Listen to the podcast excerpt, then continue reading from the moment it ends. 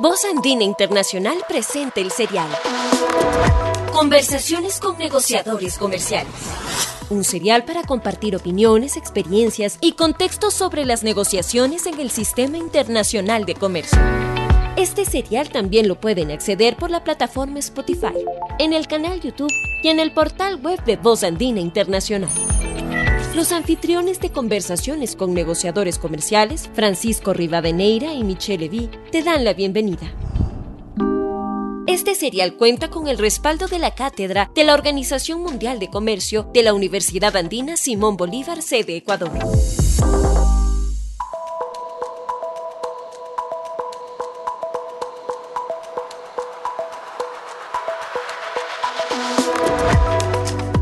Estimadas y estimados escuchas, bienvenidos a la tercera emisión del programa Conversaciones con negociadores comerciales.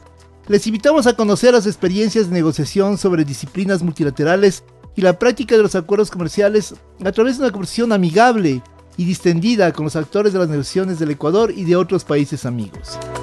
Esta tercera emisión tendrá como invitado a nuestro distinguido colega y amigo, miembro de la cátedra OMC Ecuador, Gustavo Guerra Bello. ¿Quién es Gustavo Guerra Bello? Es doctor en jurisprudencia por la Pontificia Universidad Católica del Ecuador, obtuvo un diplomado superior en Economía y Finanzas y su maestría en Relaciones Internacionales, Convención en Negociaciones Internacionales y Manejo de Conflictos en esta Universidad Andina Simón Bolívar, sede Ecuador. Ha ejercido como asesor y consultor de varias entidades gubernamentales, y empresas privadas en el área de régimen jurídico, inversiones, desarrollo productivo, así como en el ámbito tributario. Tiene destacada experiencia como negociador internacional gubernamental en las mismas materias en procesos con países tales como Canadá, Rusia, Estados Unidos, Chile y la Unión Europea. Es profesor universitario a nivel de posgrado en las áreas de especialidad. Es un querido profesor, colega aquí en la Universidad Andina Simón Bolívar de Ecuador, en las áreas de Derecho y de Estudios Sociales y Globales. Y además es corresponsal en el Ecuador del International Bureau of Fiscal Documentation, que ya nos contará qué es. Perfecto, querido Gustavo Guerra Bello, bienvenido a esta emisión en esta serie que de podcast y de programas de radio que patrocina la Cátedra OMS Ecuador, a la que los tres aquí presentes con mi querido Francisco Urbanera pertenecemos, somos miembros de la cátedra. Comencemos con el menú de este día para saber un poco algo que hemos considerado como una, un tema que nos interesa mucho como de cajón, como dicen los abogados. ¿Cuál es tu visión sobre la situación actual del sistema multilateral del comercio y de igual forma la situación actual y el futuro de la Organización Mundial del Comercio?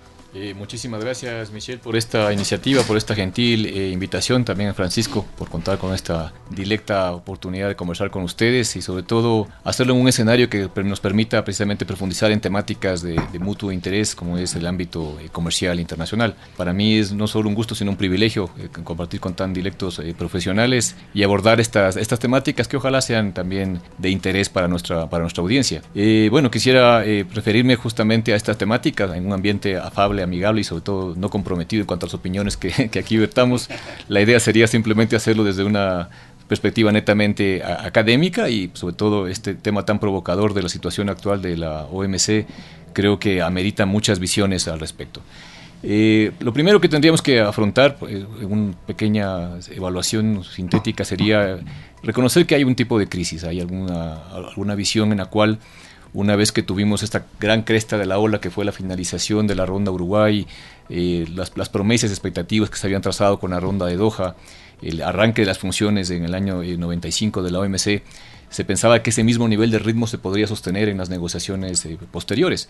Pero evidentemente cuando el, cierre se va acercando ya a la parte final, los temas remanentes son cada vez más complejos, más difíciles, tienen muchas perspectivas políticas, muchas diferencias eh, de criterios, no solamente conceptuales, sino hasta ideológicos.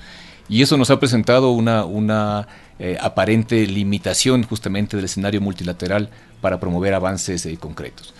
Hay que destacar que la OMC tiene varios fines, varios objetivos que cumplir. Eh, ha leído bastante bien en la, temática de convertirse en un foro justamente para el avance de las negociaciones. Eh, el mecanismo de solución de diferencias está funcionando bastante bien. Eh, la ayuda justamente a, economías de nivel menor de desarrollo relativo en asistencia técnica al comercio en general. Pero ya no que tiene que ver con avances concretos en temas de profundizar y ampliar los compromisos a nivel comercial, sí vemos, uno, si no, podríamos llamarle una suerte de estancamiento. ¿no? En, los, últimos siete, ocho años no hemos visto movimientos concretos y eso justamente ha permitido el auge de una corriente, que nos guste o no, está imperando en este momento como ese regionalismo abierto, es decir, una, un intento evidentemente de los países de ante la incapacidad de obtener respuestas prontas, expeditas a sus aspiraciones de concretar eh, acuerdos de carácter comercial, han tenido que buscar a sus vecinos, a, los países de su región, acuerdos intercontinentales que de alguna forma van supliendo eh, esta inacción, llamémoslo así, de la propia eh, OMC. Entonces, en síntesis, sí se reconoce el trabajo que está efectuando, también hay una, hay una coyuntura muy difícil de los temas que están eh, afrontando actualmente y la situación global en general, no solo comercial, es, es bastante convulsa en el momento. Entonces eso realmente son eh, aspectos que de alguna forma están conspirando con un avance que todos hubiéramos querido eh, evidenciar en la temática multilateral. Excelente, excelente Gustavo. Bueno, de mi parte, un saludo primero aquí a Michelle, a ti Gustavo de nuevo, como siempre. Yo lo conozco a Gustavo desde hace años, no solo en el ámbito académico, sino también en lo profesional. He tenido el enorme placer de compartir con él en varios ámbitos, en varios espacios. Entre esos, cuando ambos estuvimos en el sector público, tuve el honor y el placer de tener a Gustavo trabajando conmigo en el tema de la negociación muy importante de la Unión Europea, justamente entre otros temas en, en, la mesa de servicios. Entonces, él es, yo puedo dar fe que es un gran experto, probablemente el más gran experto o uno de los más grandes expertos en negociaciones eh, comerciales internacionales de Estado dotado en el ámbito de servicios y también en el ámbito de inversiones. Así que para mí es un placer y un honor estar sentado aquí El gusto siempre será mío, Francisco. Gracias, querido Gustavo. Un punto ahí. Además es profesor aquí en la Maestría de Relaciones Internacionales en tema de negociaciones, de, negociaciones, bueno, sí, él aplicará el tema de las negociaciones comerciales, toda esa experiencia está al servicio de los estudiantes Magnífico. de, nuestra universidad. Me parece fantástico y es, es, bueno saber que tú estás aquí transmitiendo tu, tu, tu conocimiento adquirido en tantos años. Muy gentiles. Mira, eh, en esta parte del conversatorio entre los tres, lo que yo te planteo es lo siguiente. Eh, ya que tú eres un experto justamente en el tema de negociaciones de servicio y por otro lado de inversiones, conversemos un poquito sobre eso en dos partes. La primera, hablemos de servicios. Y en el tema de servicios, primero conversemos sobre la realidad del tema de los servicios en la OMC y como tú tienes experticia también en, en la negociación de tratados de libre comercio, acuerdos de libre comercio, también en ese ámbito, y cuáles son, según tú, las principales diferencias. Ahí Michelle tiene una pregunta que te quiero hacer puntualmente. Entonces, eh, comencemos por, servicios y una vez, y de ahí nos pasamos al tema de las inversiones. Sí nos gustaría saber tu opinión sobre los dos ámbitos que son trascendentales. Comencemos con servicio y la OMC. Bueno, como, como tú sabes perfectamente, hay un acuerdo sobre el ámbito de la relación entre servicios y comercio vigente desde la Ronda Uruguay.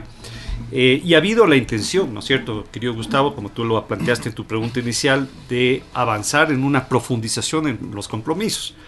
Eh, ¿cómo, ¿Cómo ves ese tema? A nivel multilateral no se ha podido avanzar hasta donde yo sé, eh, pero entiendo que se ha buscado la vía de lo plurilateral, más allá de lo que tú bien mencionaste, que es este tema del, de, avanzar a través de acuerdos regionales o acuerdos bilaterales fuera del OMC, pero con, digamos, la veña, la luz verde. De disciplinas básicas. Exactamente. Entonces, la primera la consulta es, ¿cómo ves tú ese tema? ¿Hay, ¿Tú ves que hay espacio para dentro del contexto de la OMC avanzar realmente en servicios después del Londres Uruguay, seguir profundizando compromisos? Eh, ya sea multilateral o, a través de estos famosos acuerdos plurilaterales como el que hay de las compras públicas en la OMC. ¿Crees que esa es una opción? Eh, ¿O tú ves que la única eh, opción es avanzar a través de, como tú mencionaste, en términos generales, a, través de tratados o acuerdos de libre comercio? Esa sería la primera pregunta, querido Gustavo. excelente, Francisco. Me parece un tema también muy, muy provocativo para poderlo abordar. Bueno, lo primero que tendríamos que mencionar sobre este respecto es cierto un, un nivel de ya me una cierta inequidad en el tratamiento de las disciplinas eh, comerciales de mercancías con la de servicios. Es decir, pese a que los servicios explican más del 50% de la actividad económica a nivel eh, mundial, si lo revisamos un poco a nivel de, la perspectiva tanto de dedicación, esfuerzo, compromisos de, negociaciones, eh, es apenas marginal justamente el nivel de preocupación que se le, que se le otorga a este tipo de, de, temáticas. El terreno es muy fértil, o sea, todavía se puede progresar muchísimo en estas disciplinas pensaría ya no tanto, digamos, en los compromisos sustantivos, pero sí en la parte de compromisos específicos sectoriales y subsectoriales que los países están promoviendo. Es decir, tenemos que hablar justamente de los términos de apertura, que sería lo, principal.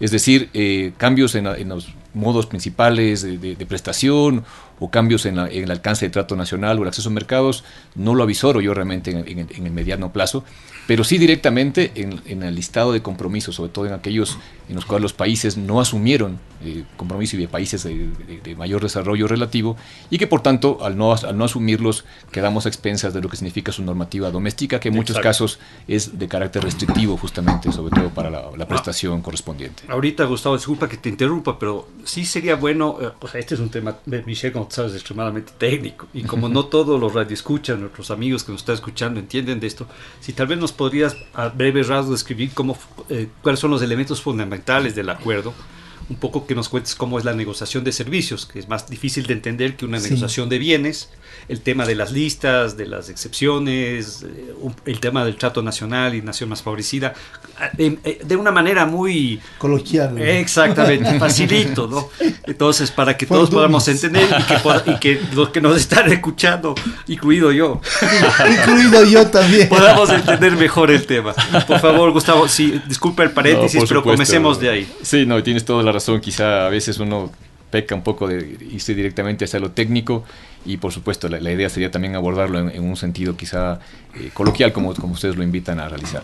Bueno, lo primero que podríamos también mencionar sobre este respecto es que la, noción de servicio es una noción justamente de una actividad inmaterial, es decir, que una vez prestado, generalmente no queda, digamos, una, evidencia de haber sido justamente desarrollado. ¿no? Es como una mercancía que yo compro algo, lo consumo, lo almaceno, lo guardo, lo registro.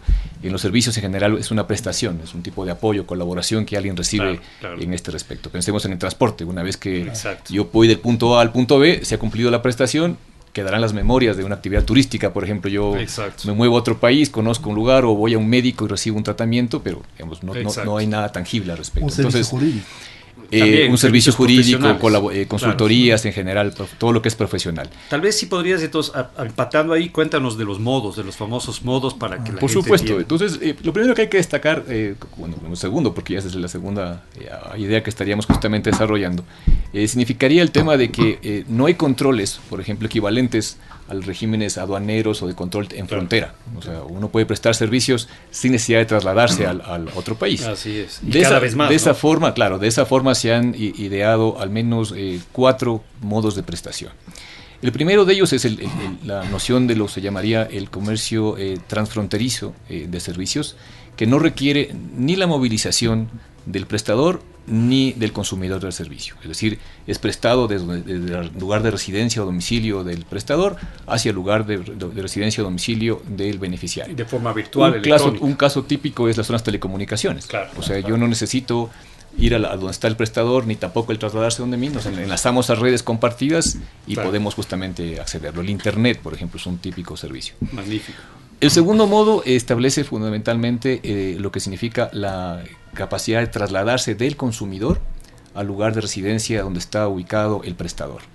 Eh, una noción eh, fundamental podríamos entenderla, por ejemplo, con el turismo. Claro, Yo si yo quiero conocer algo, tengo que ir al lugar. claro, yo difícil tengo que conocer. A Disneylandia, no es que Disneylandia Exactamente, o, Machu Picchu, las pirámides de Egipto, o, en el Ecuador, Cuenca, Guayaquil, Quito. Entonces, es necesario ese tema. Eh, en el ámbito sanitario, todo lo que significa servicios de salud también es, es muy importante hacerlo.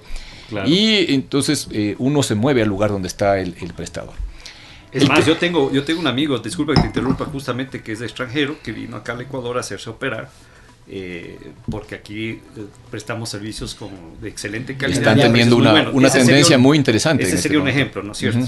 Por supuesto, llegan, llegan al Ecuador como lugar del, prestador el consumidor eh, correspondiente. Magnífico. Nos moveríamos un poco más adelante y, y, a uno de los modos quizá más sensibles, más vulnerables y sobre todo donde encontramos el enlace directo a la inversión, que es otro de los temas que están muy correlacionados, como tiene que ver con eh, lo que se conoce como el la modo de presencia, presencia comercial o establecimiento. ¿Qué significa?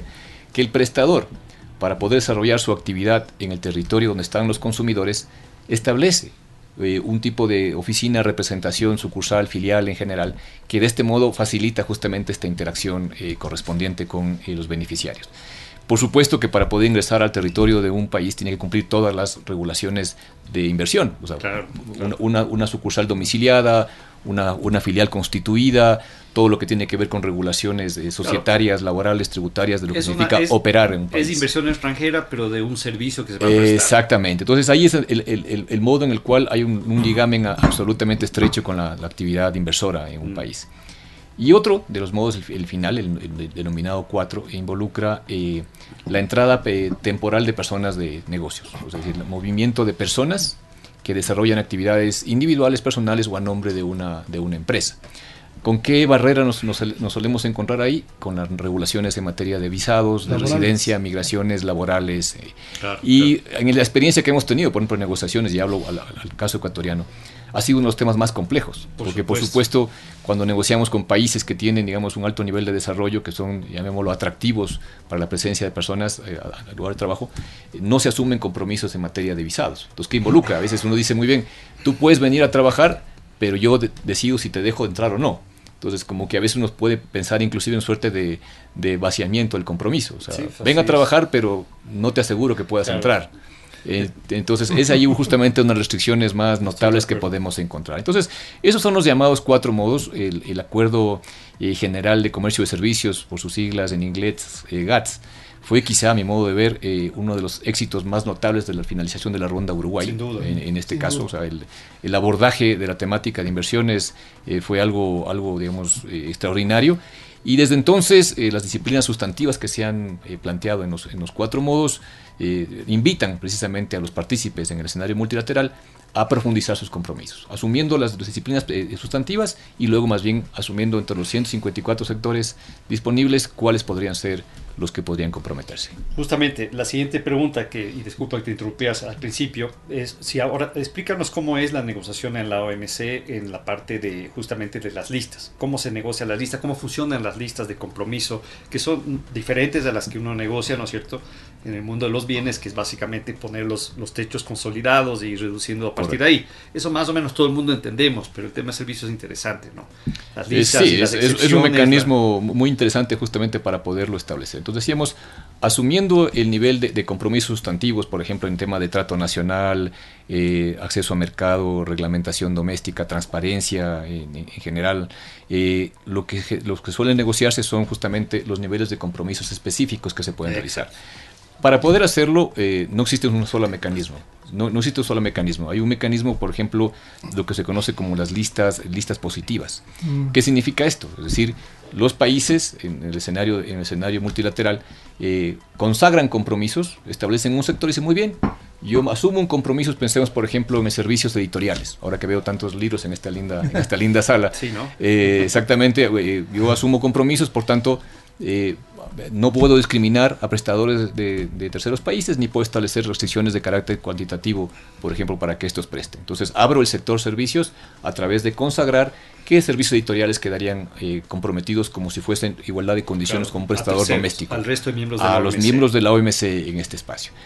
Por otro lado, puede también darse el caso de una lista eh, positiva con restricciones. Dice, muy bien, yo abro el sector de servicios editoriales, pero solo para publicaciones eh, científicas por universidades. Tú limitas. Entonces se pueden establecer lo que se conocen como limitaciones al alcance de los compromisos, generalmente de trato nacional o de acceso a mercados.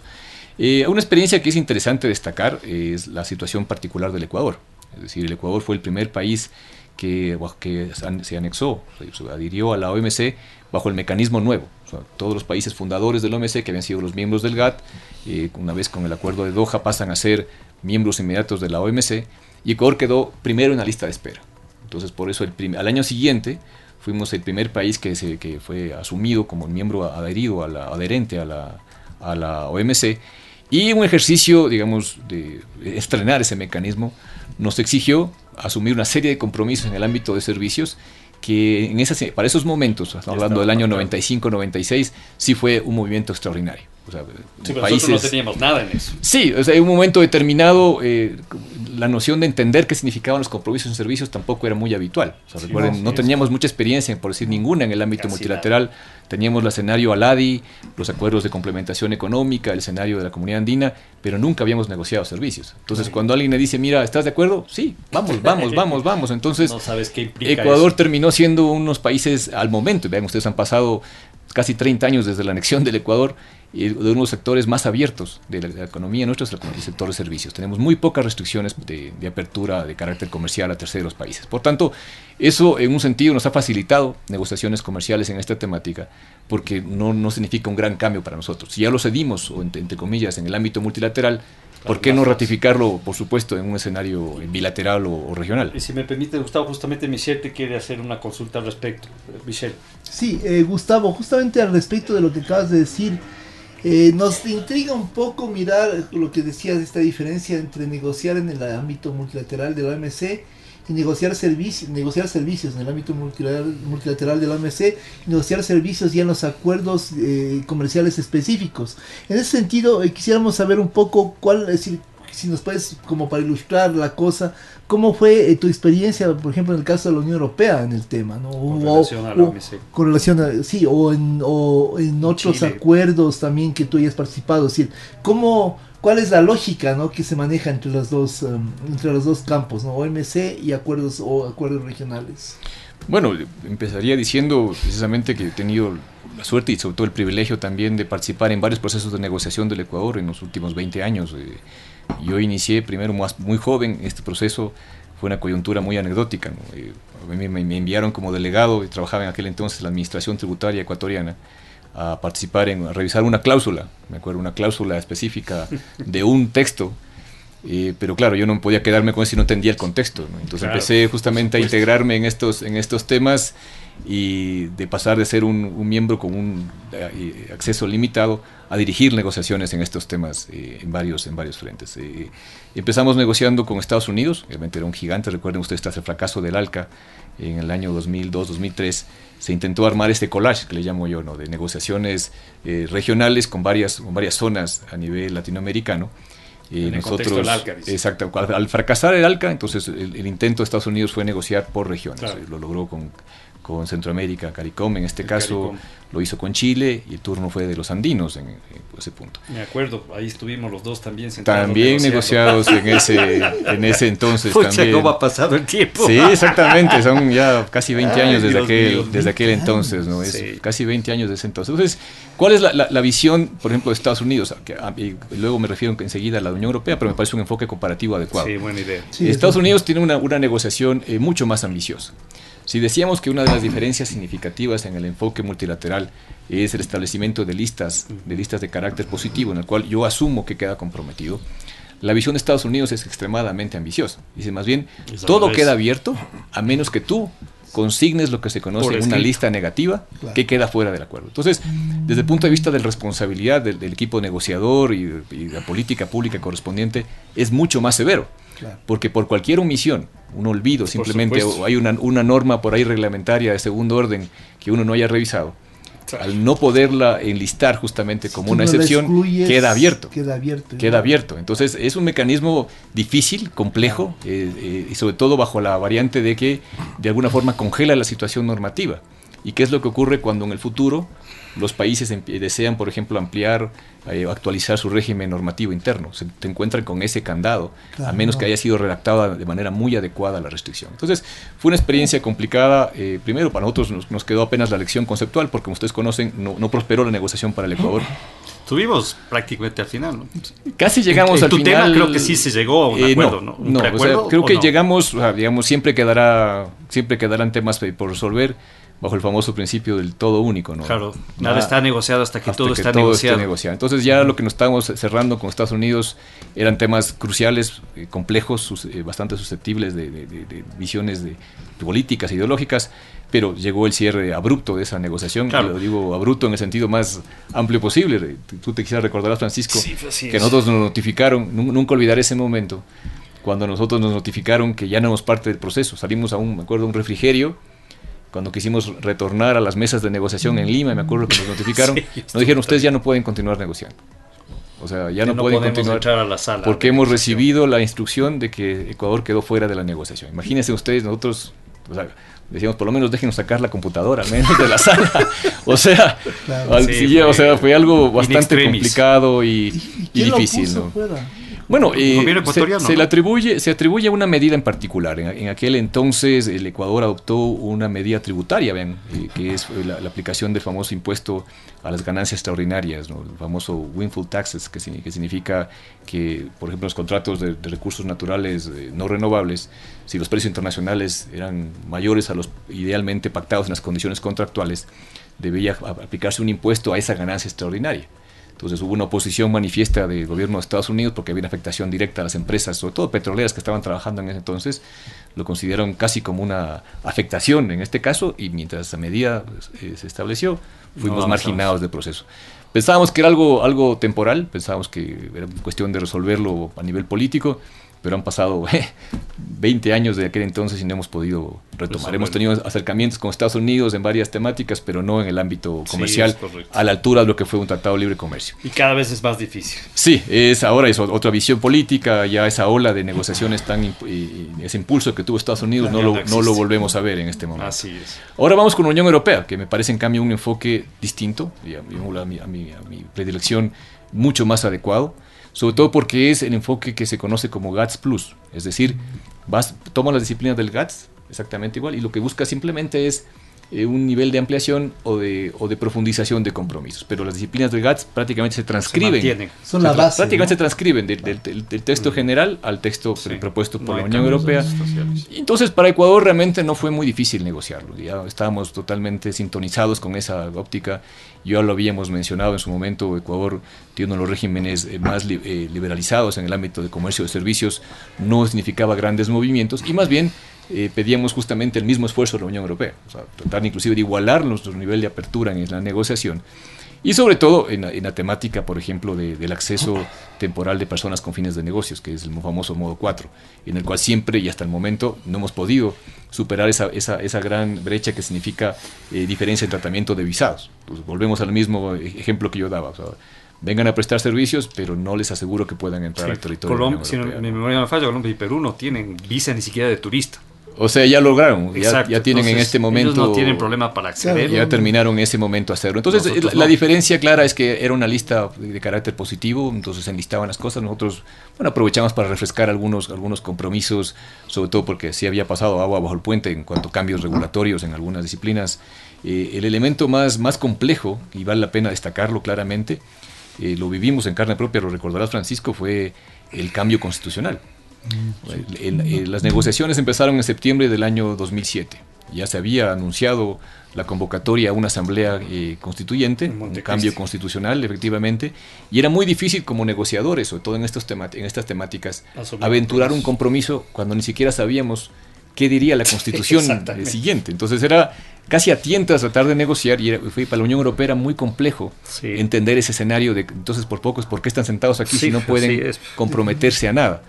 Pero, eh, Gustavo, ahí Ecuador negociaba como parte de la comunidad andina. El proceso inició justamente como un acuerdo, un ah, acuerdo interregional, exactamente, era un acuerdo comunidad andina, Unión Europea. Y Eso duró poco. países miembros. duró, duró poco en... cuatro rondas, tres o cuatro rondas en este Sí, la última este fue aquí justo en Quito, ¿no? y ahí se decidió, sí, se decidió... El Swiss Hotel, ahí estuvimos. Ahí se decidió, claro. Ahí se salió. Bolivia decidió que no, no era lo, lo adecuado, había mucha influencia, recuerden, hace poco pocos años había salido Venezuela por, una, por un motivo similar, que era esta amenaza de que se perfore el régimen andino por compromisos con terceros eh, ah, países o regiones, y que se dejó de lado entonces esa negociación. Eh, ¿Qué pasaba entonces con la Unión Europea? Sin constitución era muy difícil porque sabíamos que no solo era la constitución, sino que una vez expedida vendría una serie de cambios regulatorios a todo nivel, desde legal hasta reglamentario, y asumir compromisos en ese escenario era muy difícil. Entonces, ¿qué es lo que hacíamos? En nuestro caso, como se dice vulgarmente, en un lenguaje coloquial de fútbol, patear la pelota. Es decir, más tiempo, eh, mirar cómo avanzaban Colombia y Perú en sus, en sus temas, hacer más bien preguntas. Bolivia ya se fue. Bolivia ya había dejado, ya para la quinta ronda ya ni siquiera participaron en, este, en este caso y se adoptó el, mecanismo de, una negociación multipartes, es decir, eh, por un lado las partes andinas y por otra parte los países miembros de la Unión Europea. Eh, ese contexto fue muy complejo y recordemos nosotros que Ecuador también tuvo una, una salida abrupta de la negociación en, su momento, que luego tuvimos que retomarla después de un tiempo. Afortunadamente, esta sí logramos restituir y convencer a la Unión Europea a seguir negociando con nosotros. Eh, este proceso duró casi 10 años.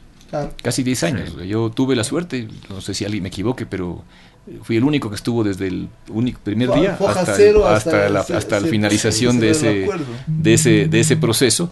Y claro, negociar, por ejemplo, las reservas, excepciones por, las, por el ámbito de, la nueva constitución que teníamos, sobre todo en temas de inversiones, en los temas de servicios estratégicos, eh, por ejemplo, todo lo que es refinación, producción de energía en general, fue muy complejo. Finalmente logramos eh, negociar un, un acuerdo que me pareció bastante adecuado y creo que los frutos después de seis años de vigencia son visibles y se puede ver que hemos logrado muchos, muchos aspectos eh, críticos, pero sobre todo en beneficio del, Ecuador y su producción. Que lo y ha, servido de base para las otras negociaciones posteriores en gran eh, parte. así es, así es. Hay que destacar que si bien hay modelos imperantes, cada país hace una, una tropicalización de, de, su modelo. O sea, no, es que se negocia en todas las condiciones iguales, pero el Ecuador ya es un país que, que tiene un, primero ya un equipo de negociador profesional. Creo que es algo que hay que destacar, que era la diferencia que, notable que teníamos nosotros con las contrapartes andinas y, y sobre todo la Unión Europea, por ejemplo.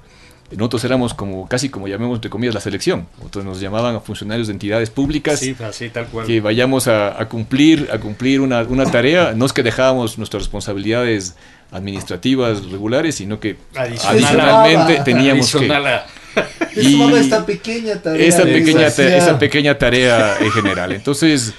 Que te, eh, quitaba un 80%. No había en ese entonces un ministerio de comercio como lo, que, como lo llegamos a tener.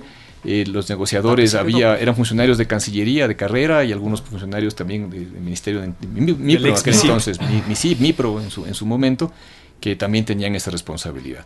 Entonces, una gran ventaja que tenemos ahora es primero el hecho de haber ya superado varias negociaciones comerciales. Eh, muchas inclusive simultáneas, pero con un equipo ya, digamos, organizado, tanto Cancillería como el Ministerio de Comercio, personas que han tenido ya una formación de base, chicos jóvenes. Eh, una de las grandes eh, decisiones que tuve que tomar en mi vida fue también esa, ¿no? Del tema de de dar paso a que nuevas personas justamente manejen estos temas, porque yo, en mi última etapa de negociador, lo hacía eh, desde una perspectiva independiente. O sea, a mí me contrataban para procesos de negociación, pero yo, yo no, no era parte del, gobierno, no era funcionario gubernamental.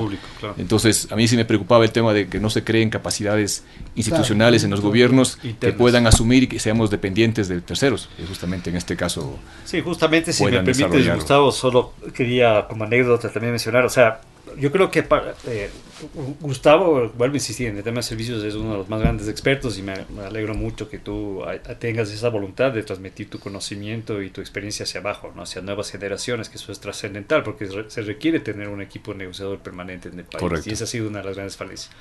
Y bueno, antes de ti, yo me acuerdo que esa era la grieta, estaba nuestro amigo Juan Falconi, eh, Juan Falconi Morales.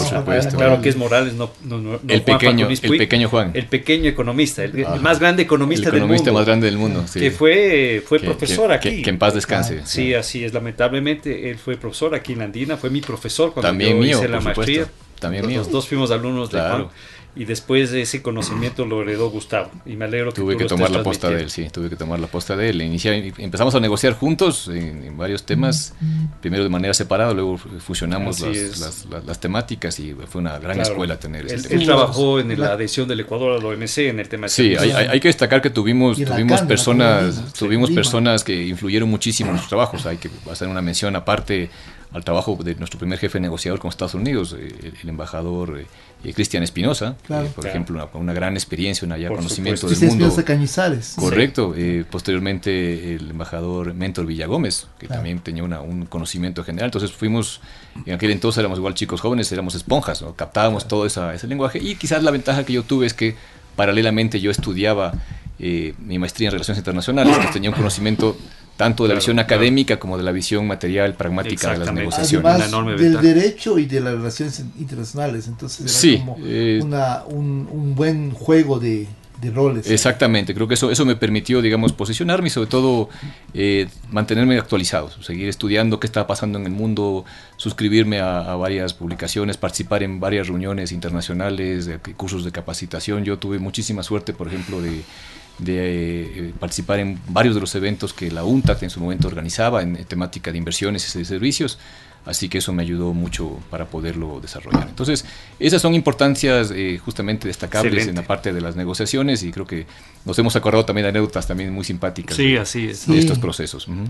si, me permite, Gustavo, eh, pasemos ahora al tema de inversiones, que ese es otro tema donde tú tienes un enorme conocimiento en general y, particularmente en lo relacionado a negociaciones económicas internacionales. Eh, bueno, primero vamos al tema OMC y de ahí empatemos con el tema de los acuerdos bilaterales, plurilaterales fuera del OMC, aclaro eso. Entonces, eh, mi impresión siempre ha sido que el acuerdo de las relaciones de comercio e inversiones de la OMC es mucho más flojo, es una cosa mucho más general, al menos si tú comparas, como tú bien lo planteaste, al tema de servicios, que fue sin duda un acuerdo muy exitoso que se inició de manera significativa en la ronda de Uruguay ¿no? y que se ha tratado de profundizar, como tú bien lo planteaste. Eh, y ahí sí veo yo que los avances que han habido en el contexto de la OMC desde la, desde la constitución de la OMC en el tema de la relación entre inversiones y comercio es muy limitada, donde sí se ha avanzado en términos relativos o comparativos muchísimo es en el ámbito de, los tratados o acuerdos de libre comercio, donde tú también has participado. Así es. Entonces, cuéntanos un poco primero sobre el acuerdo, lo que, lo que te parezca valioso destacar del acuerdo de inversiones en la OMC, lo que se está haciendo sobre ese tema, tu visión, si se debería o no profundizar. Y de ahí conversemos un poco sobre el tema ya de tu experiencia en la mesa de negociaciones en los temas propiamente de inversión, que es un tema extremadamente sensible en este país, como tú lo sabes, sí, lo sigue y que vale la pena y, lo discutir. Será, y lo será. Lo hemos visto recién con lo de Costa Rica. Esos temas tenemos que Sí, sí, sí, nunca, nunca deja estar en la palestra esta temática. Así es. Bueno, deberíamos referirnos a un antecedente primordial que fue el hecho de que cuando empezó justamente esta conceptualización del GAD y la, la necesidad de un, de un comercio internacional regulado, ordenado, la temática de, inversiones eh, tenía el mismo nivel de perspectiva de, desarrollo, estamos hablando de la década de los 40, el, acuerdo de La Habana, por ejemplo, en este caso, sí se pensaba pues, iniciar negociaciones multilaterales en materia de inversiones. Dicho, algunos textos inclusive llegaron a plantearse. Pero por supuesto el GATT eh, es una disciplina netamente de mercancías y se postergó que en algún momento determinado tenía que abordar también el enfoque multilateral la temática eh, precisamente de inversiones, establecimiento, flujos de capitales, que son temas muy, muy sensibles. Eh, la OMC, las rondas correspondientes, en ningún momento eh, digamos, tuvieron justamente digamos, tomar la posibilidad de tomar cartas sobre el asunto, sobre todo destacar que ya de los años 50 empezaron las negociaciones bilaterales de acuerdos de protección y promoción recíproca de inversiones, que en gran medida mostraban una respuesta también a lo que estaba pasando actualmente, a una inacción o digamos una omisión por parte del OMC de abordar la temática de inversiones. Entonces, ya para los años 80, cuando inició la ronda, la ronda Uruguay, ya había una, eh, un desarrollo importante de, acuerdos bilaterales en el ámbito de, inversiones y había también, por ejemplo, ya con el, con el, Tratado de Roma, un nivel de aproximación en, el enfoque regional. En aquel entonces eh, las comunidades europeas mirar cómo podían justamente desarrollar el libre tránsito de capitales, el establecimiento de empresas, los flujos de, inversiones en este caso, y habría que justamente desarrollarlo. Eh, la aproximación que ha tenido la OMC en, esta, en estos temas, ya lo decía Francisco, es casi tangencial, es decir, el, acuerdo de medidas eh, de inversiones relacionadas con el, eh, con, el comercio, el acuerdo TRIMS, por sus siglas en, en inglés, apenas justamente destaca a una serie de prohibiciones de carácter ilustrativo, que es lo que no se puede hacer en términos de inversiones para apoyar el comercio. Por ejemplo, restricciones de carácter cuantitativo, condicionar eh, determinado tipo de ventajas a un exportador, un importador, si cumple determinado tipo de hitos o requisitos de desempeño, eh, establecer incentivos dirigistas que vulneren el trato nacional. Entonces, no es que era un instrumento para fomentar la inversión, ni mucho menos, era más bien todo lo contrario. es decir, que no se utilice el pretexto de, a través de inversiones para crear obstáculos al comercio. Entonces, en gran medida, si revisamos el texto, es muy parecido inclusive al, acuerdo de salvaguardias y medidas compensatorias, en el, sentido de esto se puede hacer, esto no se puede hacer, ahí están las consecuencias en caso que alguien no haga, por tanto, entonces, esas, esas reglas vigentes de los años 95, 96 siguen subsistiendo al momento, pero lo que sí tendríamos que, afirmar es que si lo evaluamos de forma muy, muy específica, muy pocos países cumplen al, 100% los compromisos asumidos en el acuerdo TRIMS, porque eh, los niveles de restricción son realmente intensos y de alguna forma contrarían un espíritu digamos, adecuado que cada país debería tener de poder buscar su propio desarrollo local y valerse de estímulos, de incentivos, no debería estar restringido. Entonces, un, enfoque, como les digo, era más bien coyuntural y restrictivo hay que destacar lo que ha pasado en los últimos 3, 4 años, y eso sí es, quizás muy, pocas personas lo, lo, conocen, es el hecho de una negociación multilateral de un acuerdo eh, de inversiones, de facilitación de inversiones para el desarrollo. Es la negociación que está hoy en boga en, el, en el seno de la OMC, una negociación que trata de retomar eh, alguna de las bases que lo que había sido en su momento el acuerdo multilateral de inversiones que tuvo tres años de negociaciones del año 95 al 98 que se frustró, el famoso AMI eh, por sus siglas, eh, sobre todo por las diferencias ideológicas, políticas, económicas entre las grandes potencias que impidieron ese desarrollo. Este acuerdo, que estaríamos quizá para el siguiente año, la, siguiente ronda ministerial, la conferencia ministerial número, número 13, aparentemente, si es que hasta el mes de diciembre de este año se logra el consenso ya en el texto definitivo, podría ser aprobado.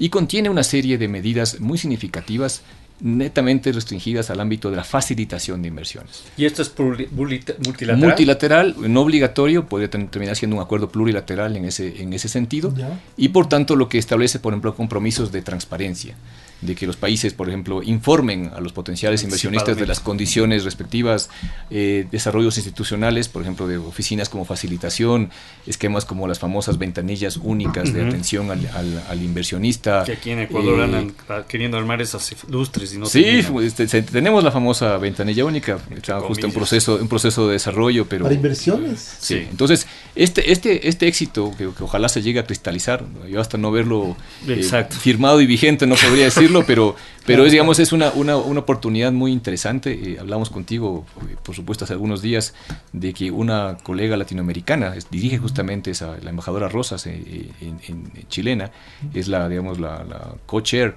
de, esa, de ese grupo de negociaciones y se ve, digamos, con cierta aventura que los, los consensos son, están generándose de manera bastante, bastante abierta y hay pocos niveles de objeción, no, no hay, muchos, no hay muchos disensos justamente al respecto, porque a su vez los compromisos más bien derivan a que sea el derecho interno de cada país el que justamente regule. Y no más temas de, como tú dices, de no tiene ninguna disciplina de protección de inversiones, no es que establece eh, temas de nivel mínimo de trato, protección y seguridad plenas.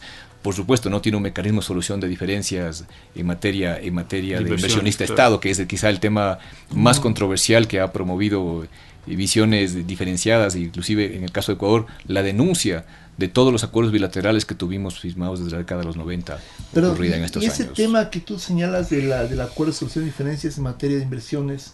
De facilitación de, inversiones. De facilitación de inversiones, sí, pero en ese tema, si esto quedaría regulado por eh, la, norma, la, ley nacional.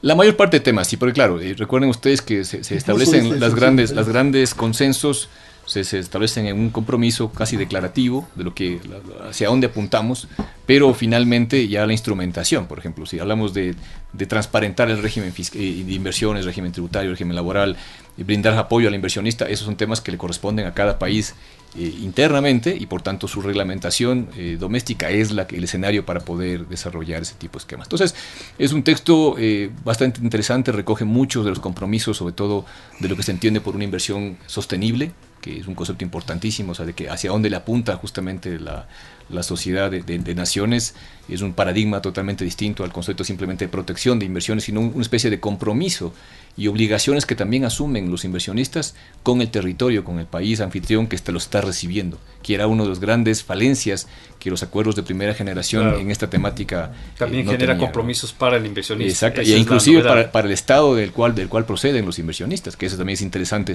No, si, o sea, si yo mando un hijo al mundo de alguna forma lleva mi apellido, así que también debería ser una suerte de una suerte de, vinculación al menos en lo que haga o deje de hacer en los países en los cuales está desarrollando. Entonces, como les digo, me parece un acuerdo fantástico en cuanto a su eh, propuesta.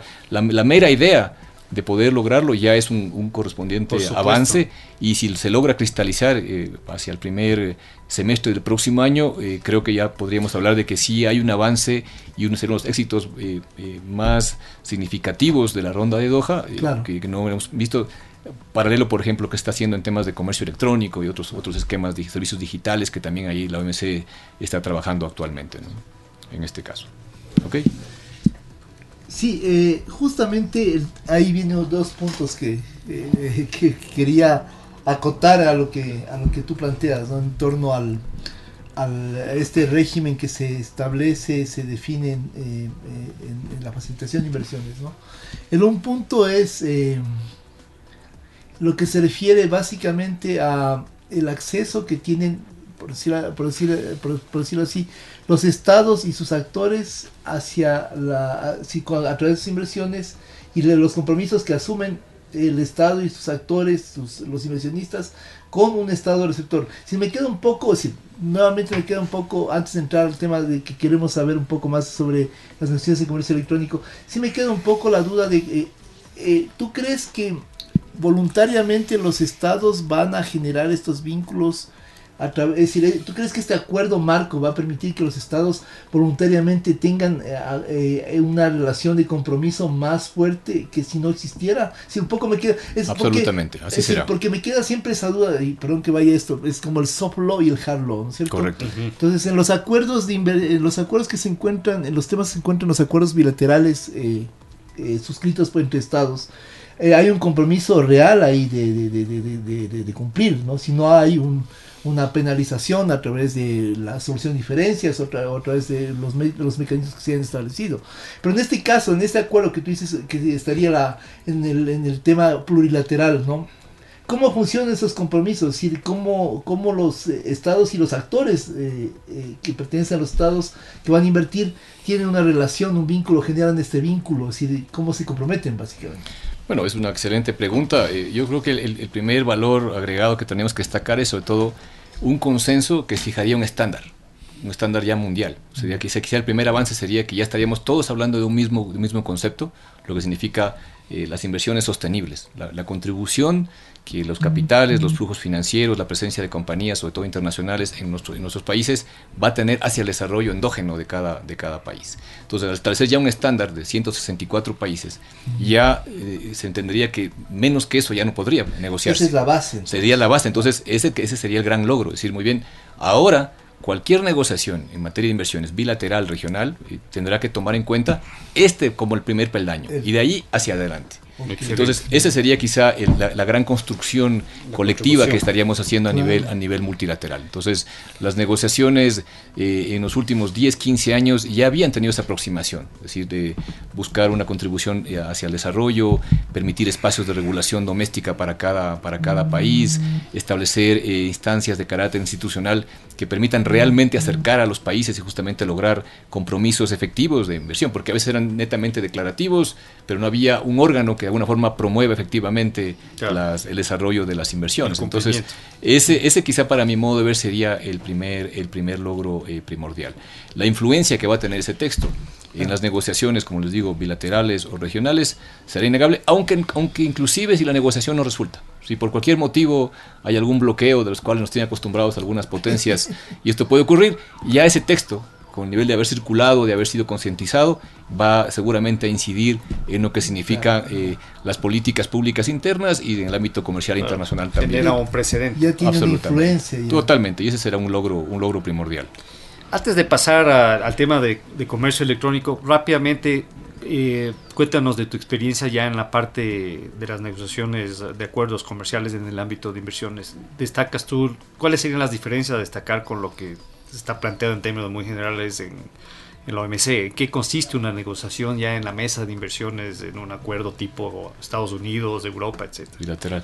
Bueno, lo, lo que habría que destacar que normalmente son relaciones asimétricas en este caso, es decir, los países con los que hemos buscado acercamientos en el ámbito de inversiones son países, eh, digamos, eh, colocadores de capital, mm. con, excedentes que les permite justamente eh, incidir en las economías domésticas las cuales reciben sus flujos.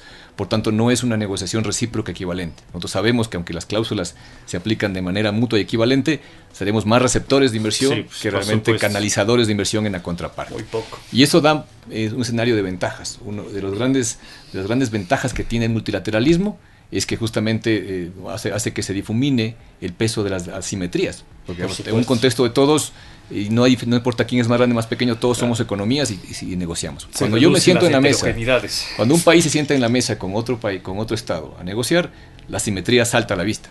Automáticamente las saltan a la vista en el sentido de un reconocimiento de un país que será, se esperará sea anfitrión de inversiones y otro que será colocador de inversiones en este caso.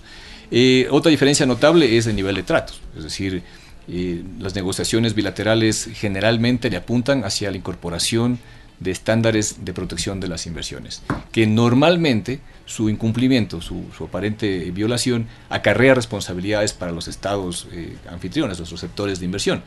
Y se generan, por ejemplo, escenarios paradójicos, que fueron los que más problemas nos han ocasionado.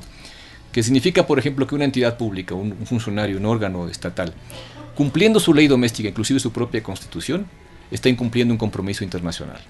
Y eso es, es la gran sistema de incoherencia que puede existir. Es decir, países como el nuestro, que casi fuimos neófitos en la materia, suscribíamos acuerdos de, inversiones a rajatabla, eh, a mansalva, sin pensar en las consecuencias que realmente eso podría llegar a acarrear. Y cuando empezamos a ser demandados eh, en escenarios de, foros arbitrales internacionales y sobre todo ya tener laudos en contra que nos obligaban a pagar, a pagar millonarias compensaciones, ahí en ese momento recién entendimos que estos acuerdos no son de amistad, comercio y límites como eran en el siglo XIX. Estos ya tienen un mecanismo efectivo que le ponen en condiciones de igualdad jurídica a un Estado y a un inversionista. Y eso es quizá, en un cierto sentido, una de las grandes eh, complicaciones de administración. Entonces, eh, la denuncia de los acuerdos, de, los acuerdos de, bilaterales respondió a una decisión totalmente radical de, un gobierno en nuestro, en nuestro país, que yo siempre lo critiqué abiertamente, que en vez de aprovechar el sistema para lanzar un mensaje justamente de una proceso de renegociación de términos, el tema decidió dar un paso al costado, convertirse en un paria, y eso hay que reconocerlo, usar estos términos que son un poco dolorosos para nuestro país, porque evidentemente cuando un país firma un, acuerdo de negociación, hace lo que todo el mundo hace, está con la, con la corriente, pero cuando uno denuncia, lanza un mensaje al mundo de falta de confianza, de convertirse justamente en alguien con un comportamiento distinto a lo, ortodoxo, es muy llamativo y eso generalmente acarrea una consecuencia. Entonces, desde entonces el Ecuador, hablamos del año 2017, no hemos eh, suscrito ningún acuerdo que contemple mecanismos de solución de controversias que, se, que esté en vigencia. Y ahí volvemos a lo que ustedes mencionaron hace algunos minutos, el acuerdo con, eh, con Costa Rica el acuerdo Costa Rica, que es un acuerdo tratado tipo tratado libre comercio, casi en el mismo orden de los capítulos, temáticas de inversiones y que incluía efectivamente un mecanismo de solución de diferencia en foros arbitrales eh, institucionalizados como CIADI, CENUDMI y, y también ADOC.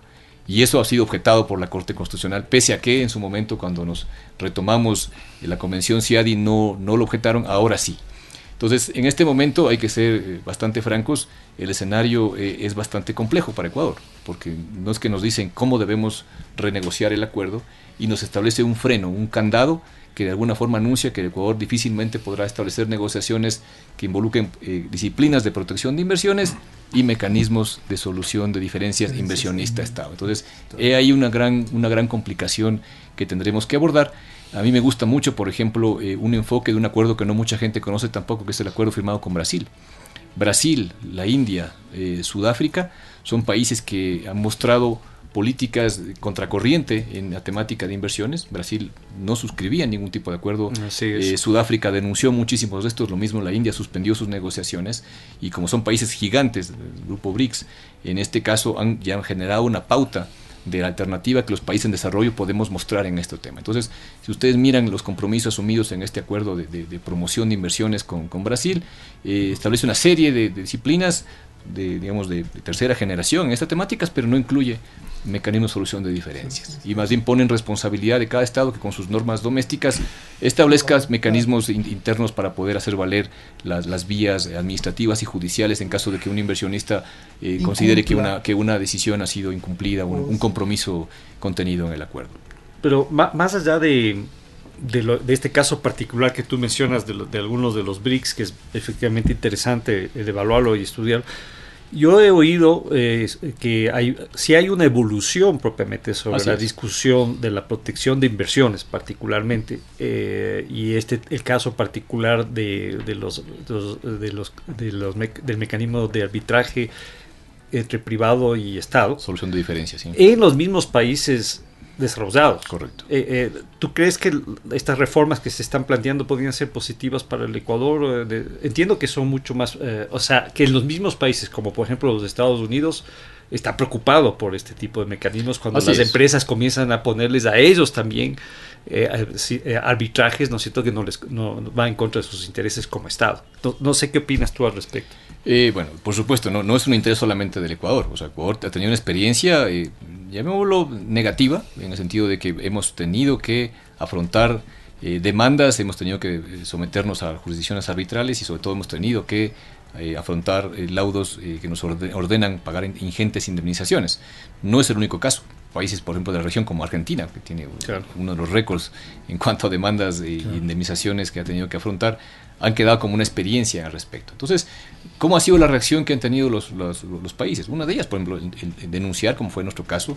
Otra de ellas es dejar de, de, incorporar en sus acuerdos, en sus modelos, la posibilidad de incorporar estos mecanismos.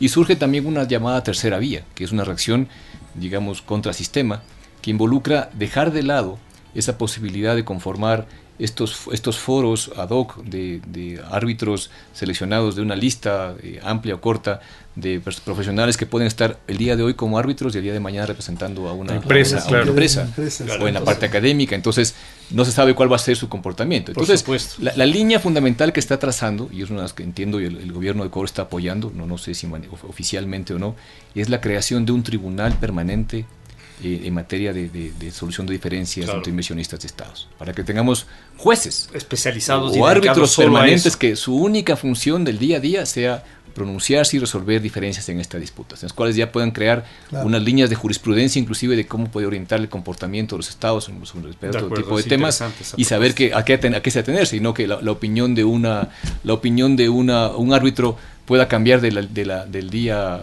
del día a la noche sobre respecto a una, una temática y, fallos polémicos. Entonces, realmente eh, la evolución misma de todo el sistema de, multilateral de inversiones y internacional de inversiones en general ha sido altamente influenciado por esos laudos, por el contenido de los mismos, la posición que han tenido de interpretación de los alcances de las negociaciones por parte de árbitros. Es decir, una persona, un par de personas en un, en un, en una, en una, en un laudo pueden tener más peso que un equipo negociador entero, porque ellos interpretan lo que las partes quisieron decir en una negociación, aunque realmente no haya sido la, la intención manifiesta, o por ejemplo el alcance eh, ilimitado del derecho eh, constitucionario internacional sobre esta, esta temática. Entonces es muy peligroso el mantener ese tipo de esquemas y yo sí pensaría, y soy realmente una persona que ha apoyado abiertamente también el tema de ir hacia un tribunal, hacia un tribunal en el cual tengamos esa, esa posibilidad de que los conflictos se resuelvan.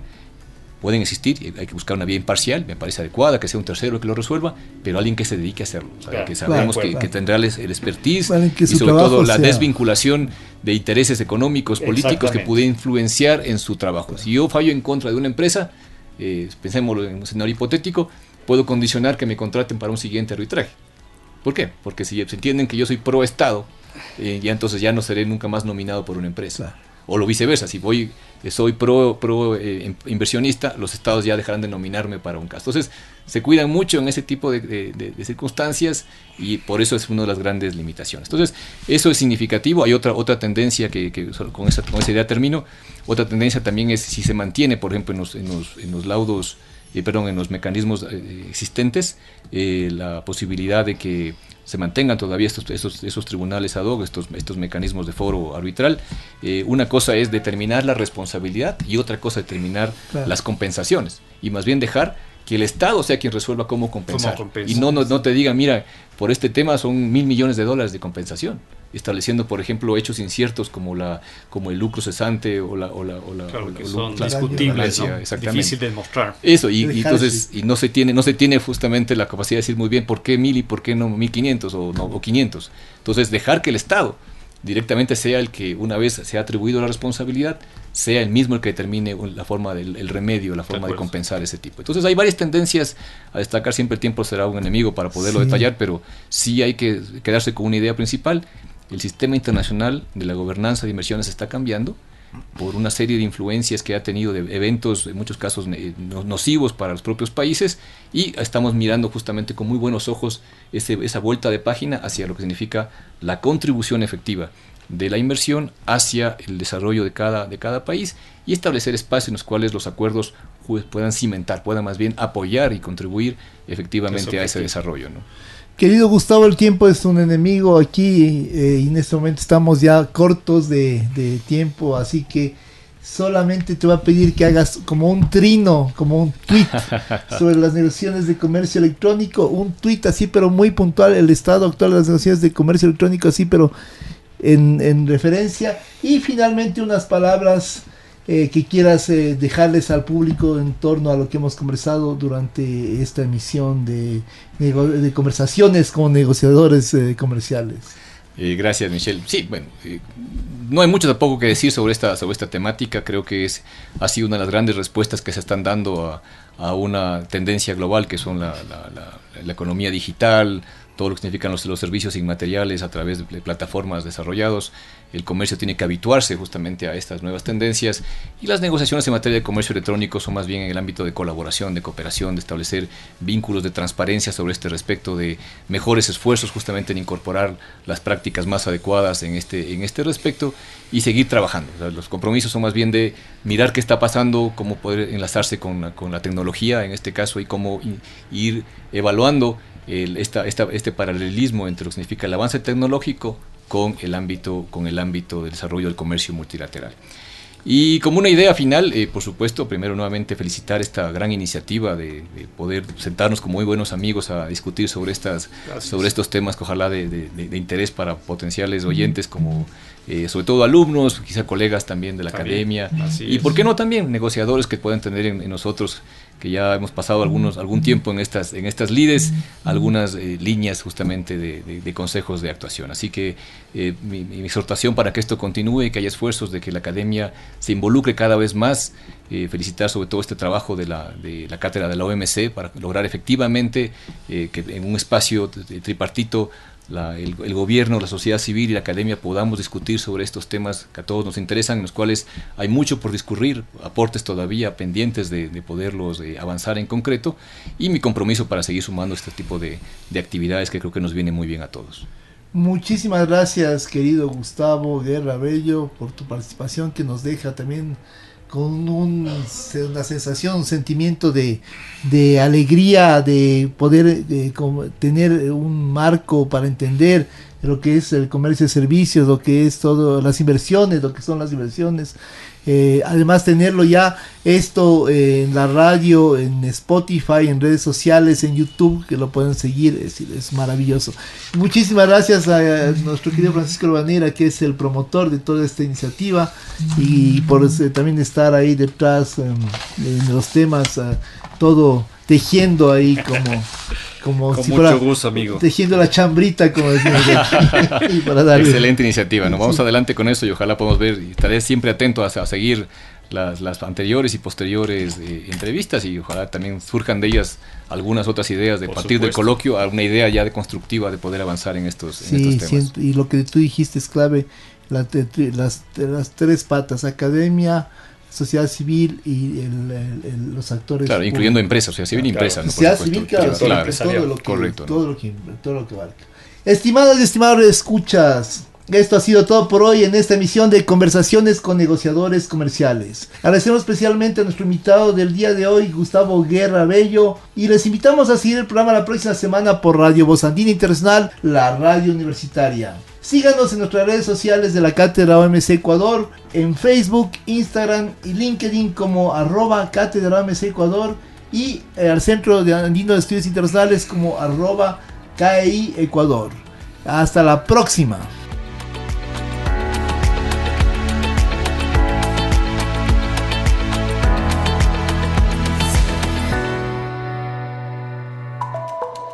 Este fue el podcast Conversaciones con negociadores comerciales. Un espacio de información, conocimientos e intercambio de criterios y experiencias sobre la negociación en el sistema internacional de comercio. Un nuevo episodio te ofrecemos el próximo miércoles a las 11 horas. Mientras tanto, revisa nuestro podcast en la plataforma Spotify o en el canal YouTube de Voz Andina Internacional. Hasta pronto.